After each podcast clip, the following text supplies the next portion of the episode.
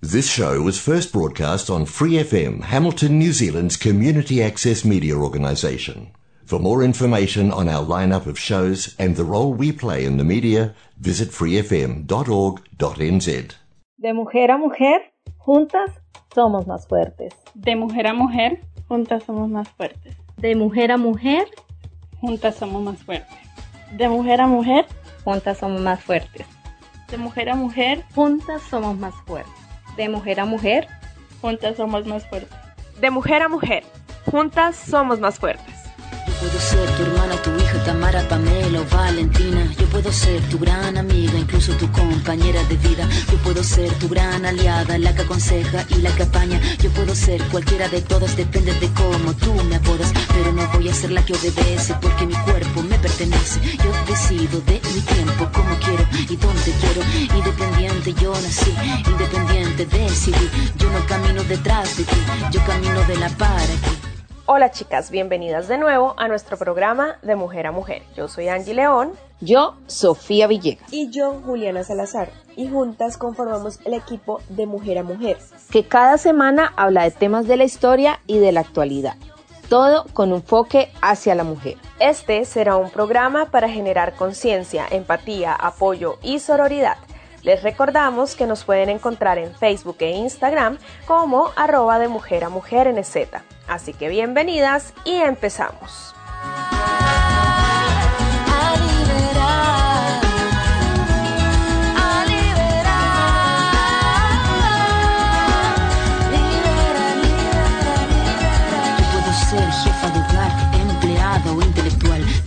Ser protagonista de nuestra historia y la que agita la gente, la comunidad, la que despierta la vecindad, la que organiza la economía de su casa, de su familia.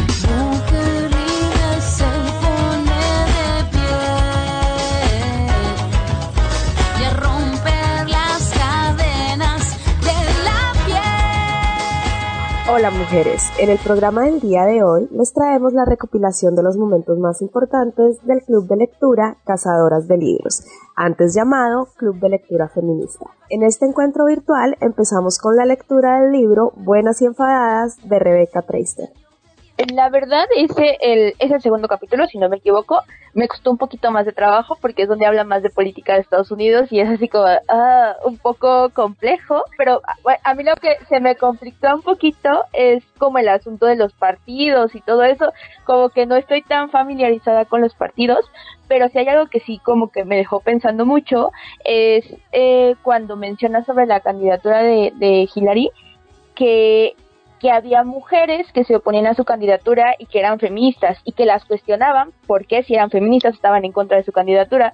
Entonces, eh, me, me, recordó mucho eh, luego pequeños conflictos que se dan de, bueno, yo pensé, sé que no está tan relacionado, pero cuando hay mujeres agresoras y hay mujeres que las defienden y hay otras mujeres que se enojan con ellas, o sea, es un asunto complicado eso en el feminismo porque muchas veces se creo, llegan a pensarse que es por default a todas las mujeres y hay quienes dicen que no. Entonces es un asunto muy complejo y, me recordó eso, este asunto de, de Hillary. Con respecto a esta parte de cuando mujeres defienden a una mujer agresora, yo siempre tengo muy presente el libro del delito de ser mujer. No, no recuerdo ahorita la autora, por ahí si puedo se los pongo. Este, pero es un libro que nos habla de, de las causas por las cuales la mujer delinque, ¿no? Y cómo esas causas que la llevan a delinquir, en la mayoría de los casos, van trastocadas otra vez por una violencia padecida eh, o una violencia de género.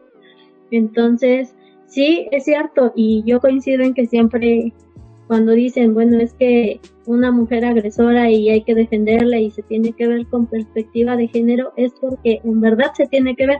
No digo que todas las mujeres seamos buenas por naturaleza, porque tampoco, ¿no? Este, pero, pero sí, como mujeres, de repente se tienen que, pues que tomar en cuenta estas cuestiones y digo, para eso se supone o en teoría hay gente especializada dentro del sistema judicial que puede hacer estas diferenciaciones, ¿no? Yo tengo muchos conflictos también de repente con los psicólogos porque no comparto, a veces digo, aunque me lo explican, de repente me parece como muy difícil entender, ¿no? Por ejemplo, cuando nos explican esta parte de, no recuerdo cómo lo llaman, pero cuando la víctima es tan culpable como el agresor. Sí entiendo esa parte que explican que de repente pues tú haces cosas, eh, no sé, algún ejemplo que le escuché alguna vez a alguien decir es que, por ejemplo, cuando sabes que un lugar es el índice de, de robo de autos es muy alto y tú vas y te estacionas ahí, sabiendo que es muy probable que te lo roban, pues ahí tienes una parte de culpa, ¿no? Pero yo siempre digo, pues no, porque al final es algo de mi propiedad en una vía pública donde se supone me puedo estacionar y la culpa es de quien se lo roba, no mía por estacionarme ahí, ¿no? Claro. Entonces yo tengo muchos conflictos en esa parte, pero pero digo, sí entiendo que pues ellos deben tener la formación para, para saber discernir y ayudarnos en términos mm. legales en esas situaciones, ¿no? Mm. Eh, porque sí, yo tampoco, no recuerdo, no tengo muy presente esa parte de, de Hillary, pero sí, se supone que pues a ella ya la, y yo recuerdo cuando estaba en, en campaña, pues casi casi ya se le asumía como presidenta, pero en efecto hubo como pues tanto hincapié en que ella tenía que ser y estaba como todo dado para que fuera la presidenta que se le volcó y muchos detractores incluso de Trump lo empezaron a apoyar, ¿no? Con tal de que Hillary no quedara en la presidencia. Sí hay ahí una cuestión como política, pero que también se ve esta parte de lo que yo comentaba, ¿no? De cómo de repente como mujeres no nos agregamos a otras mujeres, ¿no? Y ahí creo que hace falta como esta parte de, de sororidad que mucho hablamos y a veces poco se practica, ¿no? De repente de, de ser más sororas con las otras, aunque no las conozcamos, y no sé hasta qué punto la sororidad tendría que ser un punto de partida y no de encuentro, ¿no? Porque mm. ahí feministas o selectiva. o es un punto de encuentro la sororidad y pues de repente creo que debería de ser un poquito partir de la sororidad y detenerte cuando te tengas que detener con alguien, ¿no? Porque insisto, no por ser mujer todas somos buenas, pero por ser mujeres deberíamos de poder ser todas aliadas. Sí, a mí también me parece a veces nuestra sororidad es muy selectiva, ¿no? Y a veces incluso dependiendo de la mujer o a mí, de, a mí hasta a mí me ha pasado, ¿no?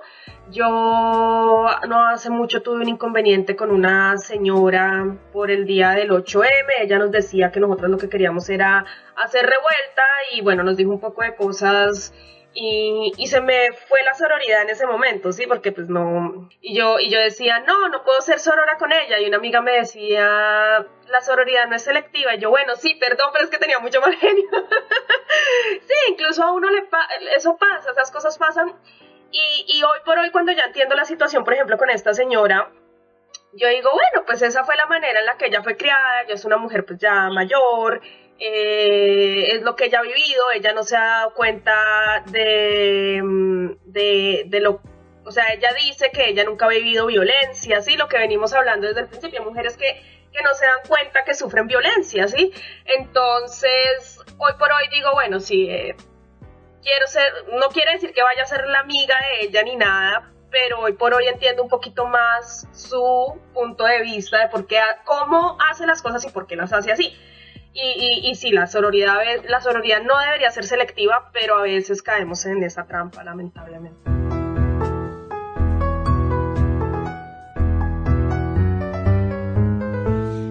No me daba cuenta, y como no me daba cuenta, no me daba cuenta de que no me daba cuenta, y cuando no me daba cuenta, no era una imbécil, solo era una idiota que no se daba cuenta. Y cuando me di cuenta me dio tanta vergüenza, tantos años malgastados que pasé sin darme cuenta.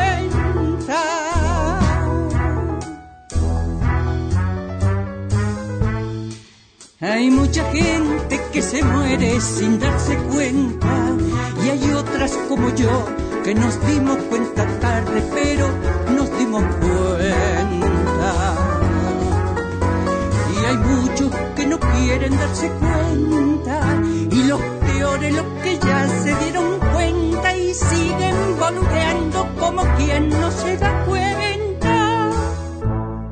Pues veíamos un poquito esta parte de de cómo el enojo, la ira, este, el disgusto se ve mal en una mujer, ¿no? Como eh, independientemente de el ámbito profesional en el que te desenvuelvas, siempre tienes que tragarte esa ira para no verte mal ante los demás, para que pues no te, pues no te califiquen de, de loca, incluso, ¿no? sí. Pero veíamos que al, al contrario, esta ira era como el motor que impulsaba cambios, cambios benéficos, cambios sociales, cambios políticos y comentábamos, ¿no? No solamente para las mujeres, sino en general para las personas a las que no se les están respetando algunos derechos. Yo creo que lo que más me quedó, sí, sí, lo que más me quedó es la que yo también tenía esa noción de que cuando estás enojada tenés que pretender que no lo estás y tratar de, de ver, oh, estoy sí, no estoy enojada y calmar y tratar de, de estar bien y de, ay, que me río y encontrarle humor. Y algo totalmente inconsciente, hasta que lo leí y dije, sí, yo hago esto, trato de ponerle humor o pero en realidad estoy enojada, o sea, en realidad me molesta, pero lo digo con humor, porque si me, en realidad me enojo, a veces estoy loca más que yo, yo trabajo en Haití, estudié ingeniería en sistema y toda mi vida trabajo con hombres. De que un poco de emoción y ya, oh, pero calmate, te dicen, ¿viste? O sea, nada. Solo subí un poco mi voz y ya, no, no, te dicen, no, bueno, calmate. No hay necesidad de gritar y nada. Entonces, todo expresión apasionada es que, oh, no, ya te tildan de histérica. Entonces, siempre tratar de encontrarle humor o de, no sé, ponerlo en una palabra que no, no quede tan agresiva. Eso, eso me llegó mucho, que, que uno lo hace inconsciente, o yo lo hacía inconsciente hasta que lo leí y dije, sí, yo hago eso todo el tiempo. Y qué cosas, eso no le pasa a los hombres, los hombres pueden alzar la voz y, y no se le ven con ese mismo ojo acusador como se le ve a la mujer. En el primer capítulo hablan de Beyoncé, en el tercero, perdón, hablan de Beyoncé, hablan de un video que ella sacó y que como que hizo match, eh, como que estuvo al mismo tiempo con una polémica con Donald Trump, algo que rescatar por ahí de, toda esa parte. El título era Ya no estamos tan animadas. Así es, y de hecho eh, con el título lo que inicia diciendo es yo lo he intentado, he intentado cambiar y no abrir tanto la boca ser más dulce, más mona y menos viva, ¿no? Entonces, este, pues sí, habla un poquito de un video que ella hizo que hacía referencia o alusión más bien a un enojo, me parece que había tenido o tenía con su pareja, expareja, no sé.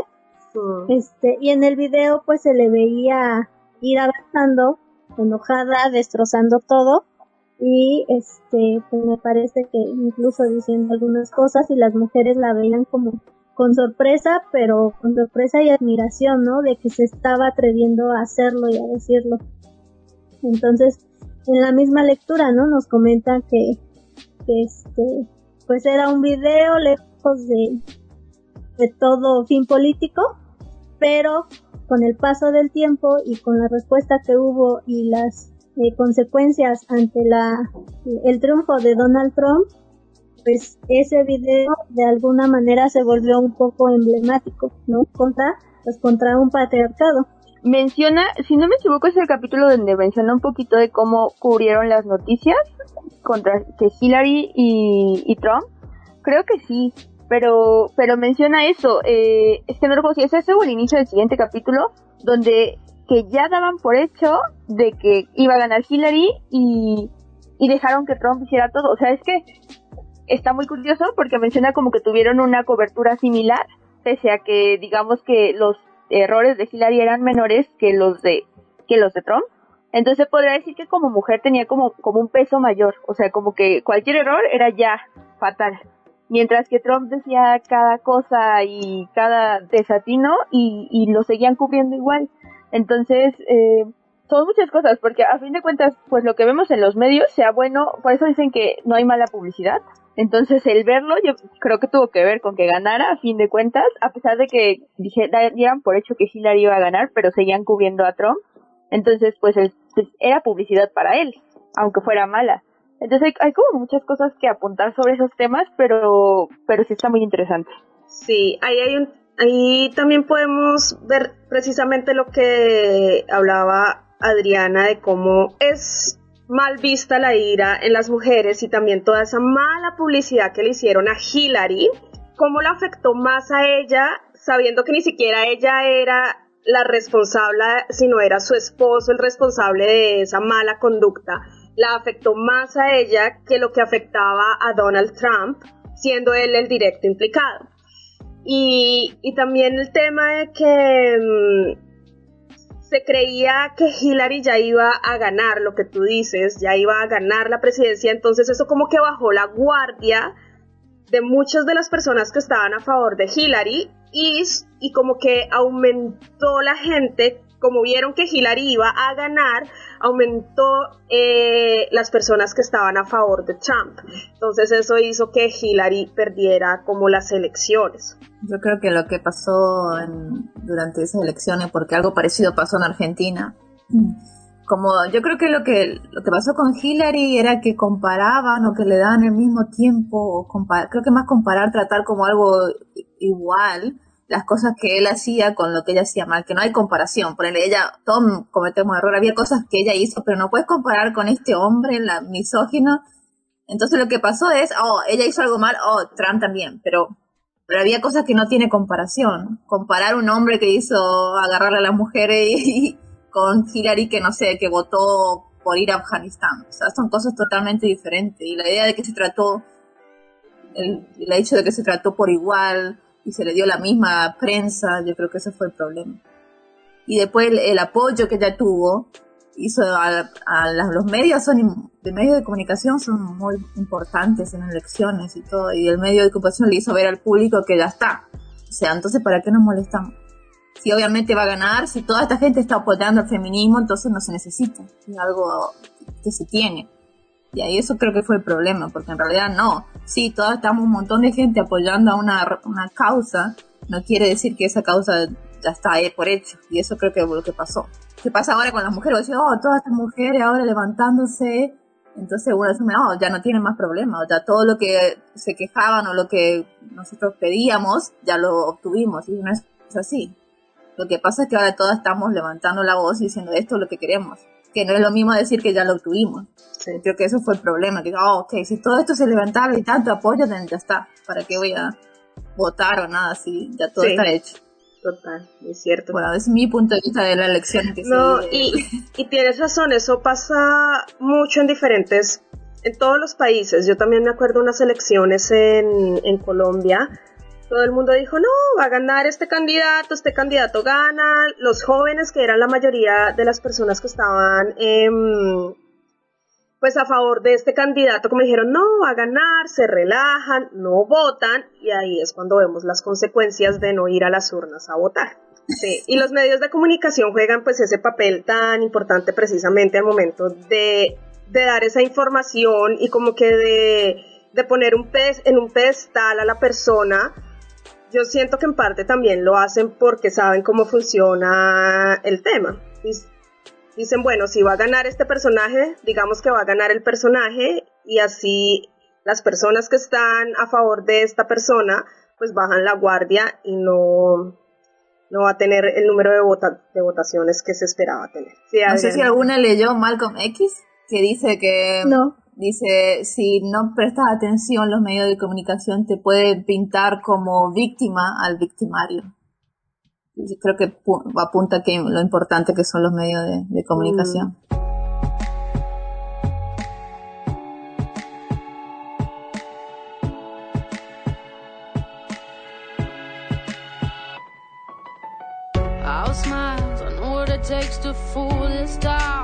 I'll do it till the sun goes down the. Oh yeah, oh yeah. I'll tell you what you wanna hear. Keep my sunglasses on while I shed a tear. It's never the right time. Yeah, yeah,